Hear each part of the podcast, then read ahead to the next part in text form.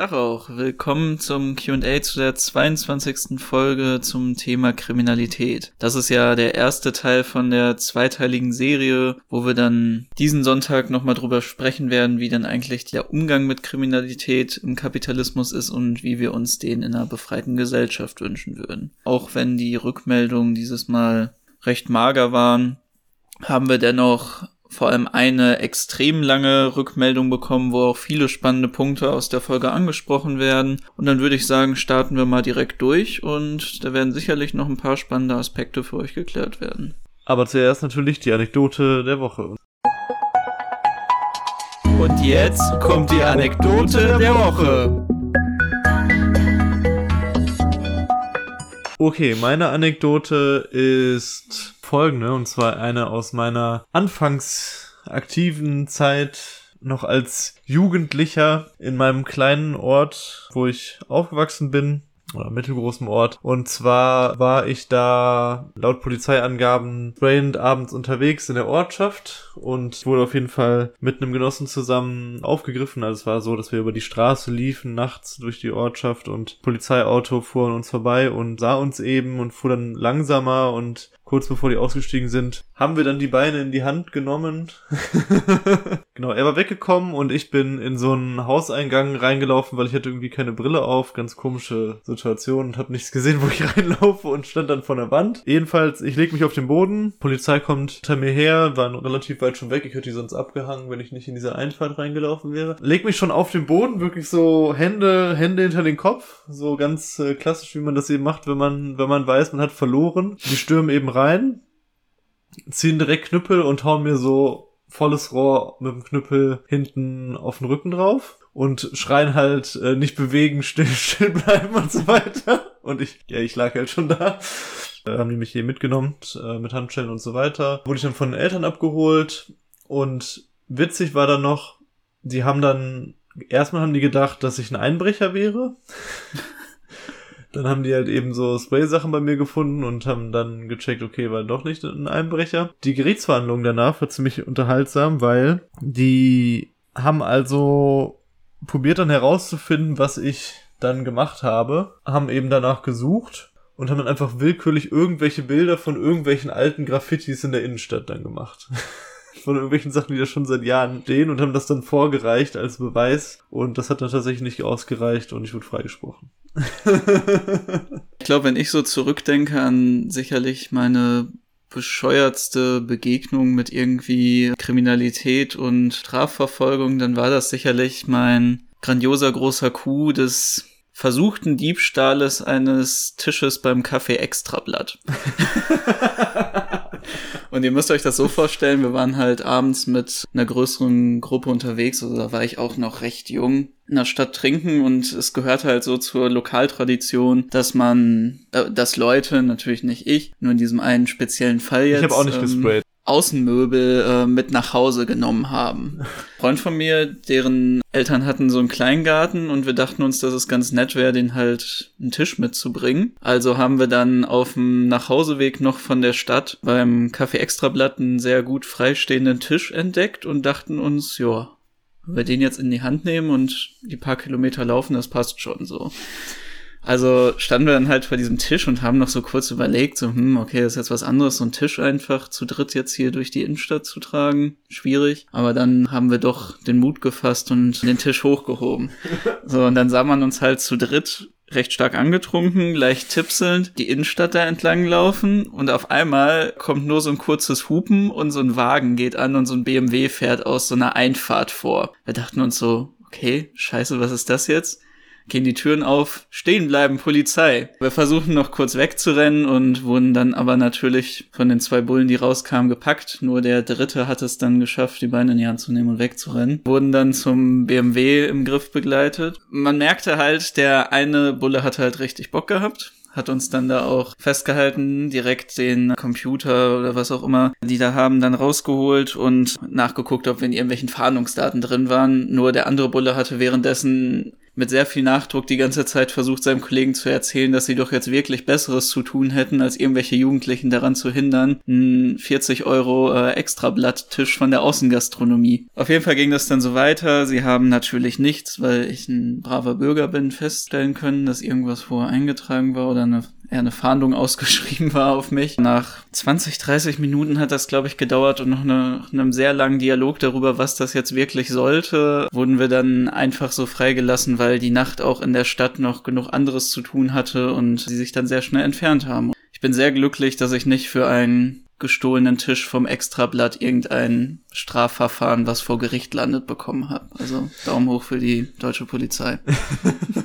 okay, dann starten wir jetzt durch mit dem Feedback. Und zwar vor allen Dingen heute von David. Du bekommst hier heute ganz, ganz zentrale Position in dieser QA-Folge. Vielen lieben Dank für deine Rückmeldung und für deine Rückmeldung generell nochmal. Nebenbei von ihm kam auch unter anderem die Idee, also für diese, für dieses Thema und er freut sich dann darüber, dass wir das so schnell aufgegriffen haben. Ich hätte es mir teilweise noch ein bisschen tiefer gewünscht, aber dadurch, dass es so ein breites Themenfeld ist, hätte das vermutlich vollends den Rahmen gesprengt hatte so schon das Gefühl, dass ihr sehr viele Teilthemen angeschnitten habt und es schwer war, das alles in einer beziehungsweise dann zwei Folgen unterzubringen. Also da müsste ich vielleicht doch wieder mal zu einem Buch greifen, um mich tiefer mit dem Thema zu beschäftigen. Ich fand die Folge übrigens sehr gut. Sowas kann man gut auch mal Leuten zeigen, die noch keine Anarchistinnen sind. Und darum ging es mir auch ein Stück weit in meinem Themenvorschlag. Hier aber noch mein Feedback zum Kriminalitätsbegriff. Ihr definiert erstmal Kriminalität als das, was der Staat verbietet, bleibt dann aber nicht so richtig konsequent dabei, sondern bezieht euch dann doch eher auf die auf eine Definition in Richtung von Verhalten, das anderen schadet oder sowas. Das geht direkt in den nächsten Punkt über, nämlich organisierte Kriminalität, wo es einerseits so klingt wie das ist einfach der Teil des Kapitalismus, der vom Staat illegalisiert ist und sich deshalb auch der Kontrolle des Staates entzieht, aber dann übergeht in, das sind unsere größten Feinde. Finde ich ein bisschen unscharf. Was unterscheidet denn nun den legalen und den illegalen Kapitalisten? Dass der eine den Staat als Rücken hat oder dass der andere die besonders dreckigen Geschäfte macht? In dem Zusammenhang erwähnt ihr ja auch am Rande, dass es da durchaus Überschneidungen gibt. Aber es ist eben nicht nur so, dass Gangsterbosse sich ein gutes Image erkaufen und ihr Geld hinterher in legale Geschäfte investieren, sondern es gibt ja wirklich verschiedene, ebenfalls unscharfe Trennlinien. Erstens, was ist legal und was nicht. Zweitens, was ist gesellschaftlich akzeptiert und was nicht. Drittens, was schadet anderen Menschen im besonderen Maße. Ich glaube, in dem Fall mit dem unscharfen Kriminalitätsbegriff, da sieht man auch so ein bisschen, das kommt einfach daher, dass wir beide dann natürlich manchmal mit unterschiedlichen Gedanken da dran gehen und auch darüber reden und dann auch einfach schon, indem wie wir uns das in der Folge vorstellen, weiter sind, weil ich glaube, in dem Fall, wo das dann da auch aufkam, war es auch einfach so, dass ich einen viel stärkeren Fokus darauf hatte, das als diesen Begriff zu definieren von allen Sachen, die illegalisiert werden vom Staat und dass das dann das Verhalten ist. Und Marian war dann schon dazu übergegangen, auch so ein bisschen, glaube ich, gedanklich so einen allgemeinen Kriminalitätsbegriff zu verwenden, um dann auch darauf anzuspielen, wie könnte es denn in einer befreiten Gesellschaft sein. Das kommt natürlich auch einfach so ein bisschen daher, dass wir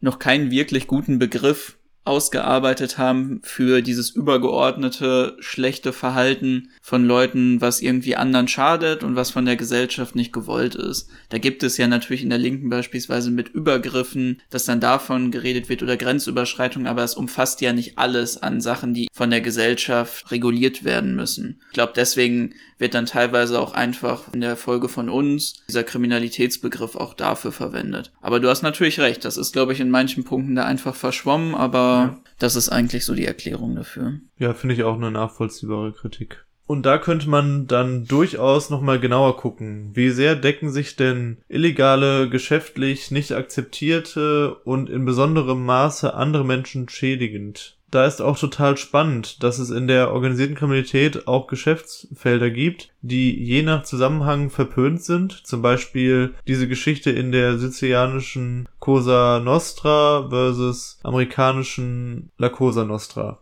Ich glaube, das war so, dass die Sizilianer Prostitution verboten haben, aber die Amerikaner das dann trotzdem gemacht haben.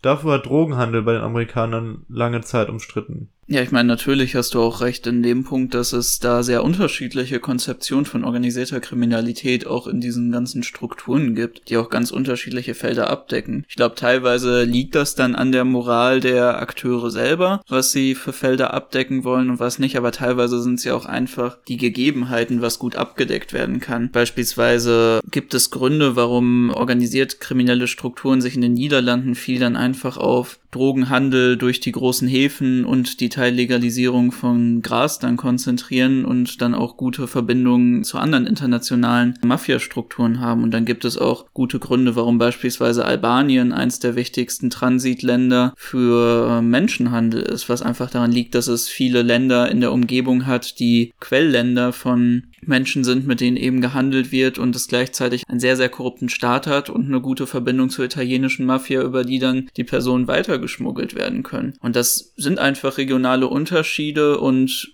teilweise, wie gesagt, glaube ich auch, dass es dann an einem Moralkodex liegt, den eine Organisation sich selber gibt. Wir kennen es ja selber, dass es, nehmen wir jetzt mal die verschiedenen Rockergruppierungen dann allen voran die Hells Angels, da hat man es ja immer mal wieder gehört mit, wie dann so die internen Clubregeln geregelt werden, wo dann auch es einen recht strengen Moral- und Ehrenkodex gibt, der nach innen wirkt oder noch ein besser bekanntes Beispiel dann die italienische Mafia oder dann auch die japanische Mafia, die Yakuza. Da hast du recht und sicherlich gibt's dann auch Bereiche, die weniger verwerflich sind als die anderen, aber von dem, was wir kritisiert haben, geht es ja auch meistens darum, dass es halt Felder sind, die abgedeckt werden, die wir als verwerflich befinden würden. Und dann schreibst du weiter, und um noch einen Punkt zu nennen, organisierte Kriminalität ist ja nicht nur Heroinverkauf, Menschenhandel, Zwangsprostitution und Schutzgelderpressung, sondern da wird ja auch sowas wie die Wettmafia dazu gezählt, die mit der Manipulation von Spielereignissen im Sport Geld verdient, wo jetzt wahrscheinlich die moralische Beurteilung wesentlich milder ausfällt.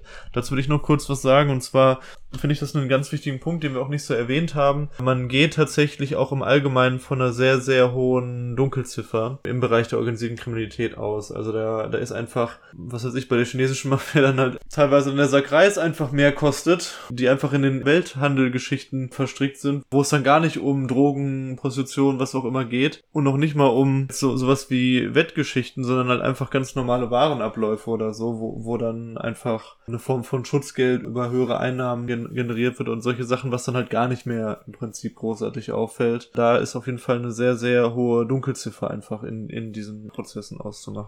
Ja, und auch in Bezug auf die Wettmafia. Natürlich kann man sich jetzt über die moralische Bewertbarkeit von Manipulation von irgendwelchen Drittliga-Fußballspielen sicherlich streiten. Das ist, glaube ich, echt schwierig zu unterschätzen, wie stark dann auch der Einfluss auf Glücksspiel ist und gleichzeitig dann auch die zerstörerische und abhängig machende Wirkung von Glücksspiel. Und das hängt ja eigentlich fast immer mit da drin. Es gibt ja fast keine organisierten Kriminalitätsstrukturen, die, wenn sie sich auf Glücksspiel fokussieren, dann sich einfach nur damit beschäftigen, irgendwie hier und da mal einen großen Coup zu ziehen, indem sie dann das und das Spiel dann fixen, um dann da Gewinn zu machen und irgendwie das System auszutricksen. Das funktioniert ja eigentlich immer, dass sie gleichzeitig noch in den allgemeinen Glücksspielanbietern mit drin sitzen und selber Wettbuden betreiben oder dann in anderen Ländern eben komplett illegalisiertes Glücksspiel betreiben. Beziehungsweise im, in dem Bereich ist es auch oft so, dass organisierte Kriminalität eher häufig Plätze erpresst von anderen, in, in, also zu gastronomischen Einrichtungen hingeht und sagt, hier, stell noch das Gerät zusätzlich auf, was dann illegal ist und dann machen wir irgendwie 50-50, ne? Also das gibt es durchaus auch und das ist ja eine Form von Schutzgelderpressung letztendlich dann auch im gastronomischen Bereich nur eben ein bisschen anders. Gut, dann schreibst du weiter. Was auch noch interessant gewesen wäre, Lohnabhängige in der organisierten Kriminalität noch näher zu beleuchten. Wenn die nämlich Kapitalismus unter besonderen Bedingungen ist, kann man sich durchaus auch anschauen, wer da unter welchen Bedingungen, nämlich meist besonders prekär, weil illegalisiert und marginalisiert, seine Arbeitskraft verkauft.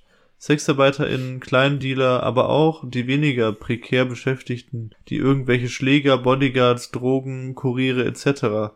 Also habt ihr ja auch angeschnitten, aber wäre auch spannend für eine Vertiefung gewesen. Ich denke mal, du spielst damit drauf an, wer genau jetzt in den Berufen dann jeweils arbeitet. Und ich denke mal, das hast du auch ganz gut erklärt, dass es halt größtenteils Leute sind, die entweder selber keinen Staatsangehörigkeitsstatus haben, sich illegal im Land aufhalten oder dann keine Arbeitserlaubnis haben. Das sind ja größtenteils dann eben Geflüchtete, die entweder überhaupt nicht anerkannt sind und dann im Untergrund leben oder Leute, die aufgrund ihres Fluchtstatus dann keine Arbeitserlaubnis erhalten haben. Und nebenbei gibt es natürlich ganz viele andere Möglichkeiten, wie du dann in dieses direkte Abhängigkeitsverhältnis von den Leuten reinrutscht. Man kennt es ja selber, viele Leute, die irgendwie dann als Drogenkuriere arbeiten, sind halt einfach Jugendliche, die selber dann konsumieren und dann halt von den Drogen, die von einem Stadtteil in den nächsten geschleppt werden, dann halt einfach gute Packungen 10 Gramm oder so abbekommen oder 20 Gramm dafür, dass sie dann Drogen in einem recht hohen Wert rumtragen.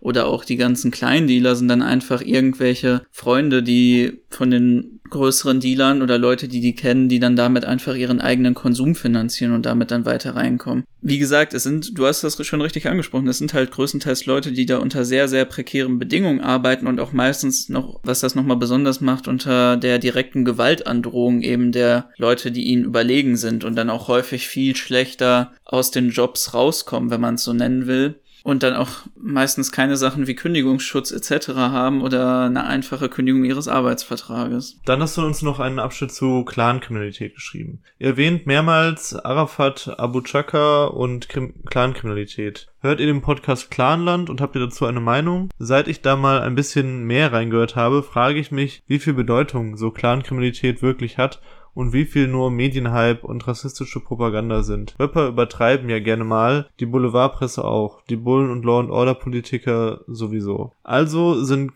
kriminelle Banden, die sich aus konservativen Großfamilienstrukturen insbesondere bei Migranten entwickeln, wirklich so ein großes Thema in der Unterwelt? Oder ist es ein Arafat Abu Chaka auch nur ein kleiner Gangster, wovon es in jeder deutschen Großstadt Hunderte gibt. Lässt sich vermutlich schwer sagen. Aus dem Bundeslagebild Organisierte Kriminalität von 2019 des BKA habe ich folgendes. Im Jahr 2019 ermittelten Bundes- und Landesbehörden in 45 organisierte Kriminalitätsverfahren, 2018 auch 45, die der Clankriminalität zugeordnet werden konnten was ein Anteil von 7,8 Prozent, 2018 8,4 Prozent aller im Berichtsjahr erfassten organisierte Kriminalitätsverfahren entspricht. Solche Zahlen sind natürlich auch nicht besonders aussagekräftig, aber wenn man sich darauf einlässt, dass man irgendwie von der Anzahl der Strafverfahren auf die Bedeutung schließen kann, dann sind grob 8% schon eine Hausnummer.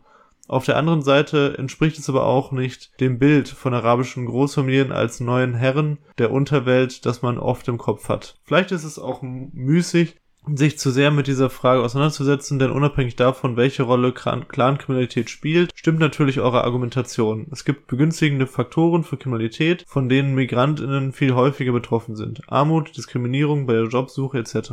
Und das ist wohl auch das stärkste Argument gegen rassistische Verallgemeinerungen in dem Zusammenhang. Zumal wie ihr auch sagt, gesagt habt, die migrantischen Communities selbst die ersten Opfer von organisierter Kriminalität durch ihre Landsleute sind. Tatsächlich habe ich im Zuge nach der Aufnahme des Podcastes mal äh, auf dem Weg zum Training mir die ersten zwei Folgen davon angehört und ich finde es halt recht spannend, weil einmal sind da Sachen drin, die ich selber so mitbekommen habe, wie beispielsweise auch, dass eine libanesische Freundin von mir dann immer auf diese ganzen klaren Geschichten angesprochen wurde von anderen Leuten, Leute sich nicht getraut haben, sie irgendwie anzusprechen oder sie zu daten, weil sie Angst haben mussten, dass dann sie in irgendeinem Clan drin ist und die Verehrer dann verfolgt werden oder dass sie gefragt wird, ob sie irgendwas besorgen kann. Und ja, ich fand es halt recht spannend, das dann da auch nochmal so in dem Podcast-Format wieder drin zu sehen. Und ich denke, es war auf jeden Fall an der Zeit, dass es da auch einen unaufgeregten Blick abseits vom Bild und Spiegel TV drauf gibt, weil du hast schon recht, das ähm, Ganze wie auch wir das im Podcast erwähnt haben, mit Clans und auch mit den Rockerbanden, also vor allem den Hells Angels, das wurde natürlich medial total aufgebaut, so wie das bei allen Geschichten über organisierte Kriminalität ist. Dann war es mit dem Ende der Sowjetunion und dem Zuzug vieler Spätaussiedler und russischstämmigen Leuten war es dann die Diskussion um die Diebe im Gesetz und die russische Mafia nach dem Jugoslawienkrieg Dann folgend dem Kosovo-Krieg war es die Diskussion um die Balkan-Mafia und die albanische Mafia, die sich in Deutschland breit macht. Dann gab es nochmal in Ostdeutschland die Diskussion um die armenische Mafia und ich glaube, der letzte Trend ist die tschetschenische Mafia, wo man dann da nochmal besonders drauf eingeht, wie brutal und wie schlimm das alles ist. Natürlich ist das meistens auch eine Betrachtung von einem tatsächlichen Phänomen, aber es geht eigentlich immer einher mit einem Spektakel, was daraus gemacht wird. Ja, deswegen finde ich dann so eine Betrachtung auch sinnvoll und gut und die kommt jetzt auch wirklich zu der richtigen Zeit. Aber ich werde mir die weiteren Folgen anhören und dann werde ich ja vielleicht auch nochmal, wenn ich alles durch habe, ein kleines Resümee geben. Ja, und in Bezug auf die tatsächliche Wirkmächtigkeit der Clans, das kann ich nur sehr schwer abschätzen. Das können wir beide, glaube ich, nur sehr schwer abschätzen. Es stimmt auf jeden Fall, dass das sicherlich nicht so ist, wie das teilweise in den Medien dargestellt wird, dass die komplett die gesamte Unterwelt kontrollieren, weil ich glaube, wäre das wirklich so gewesen und es hätte so eine Verdrängung stattgefunden, dann hätten wir sicherlich sehr, sehr viele Berichte über sehr brutale Gangschießereien und Schlägereien mitbekommen. Natürlich stimmt das, dass irgendwann die Clans, die libanesischen Clans verstärkt auf den Markt gedrängt sind und dann auch andere Teilnehmer in Boah, ich habe das gegendert. Und auch andere Teilnehmer dann vom Markt. und auch andere Teilnehmer dann vom Markt verdrängt haben. Aber es ist bei Weiben nicht so, dass da einfach ja jetzt alle Leute verscheucht wurden und die die alleinigen Herrscher sind. Und gerade im Fall von dem Abu Chaka-Clan wurde das ja total aufgebauscht. Also auch bei einem Clan, der wirklich innerhalb dieses ähm, Komplexes, was da alles drunter gerechnet wird von arabischen Großfamilien, einfach ein ziemlich unbedeutender und kleiner Clan ist, der sich größtenteils auf so Diebesgeschäfte und eben die Erpressung von Bushido kontrolliert hat. Und man muss auch sogar dazu sagen, dass selbst eben viele Leute, die den Namen dann tragen, überhaupt nicht Teil dieser kriminellen Struktur innerhalb dieser Großfamilie sind. Also das muss man auch noch dazu sagen. Es sind ja wirklich große Familienverbände, die aber nicht alle Teil davon sind. Also das, ja, ja, das hatten wir auch im Podcast genau. schon angesprochen. Und, und ich denke, wir haben es auch im Podcast eigentlich klar gemacht, dass es, dass es eben ein Teil davon ist und wir mit organisierter Kriminalität meinten wir auch alles Mögliche. Da geht's ja nicht nur um diese Clans und nicht nur um Rockerbanden. Ähm, okay, das war's für dann auf, auf deine Rückmeldung, äh, David.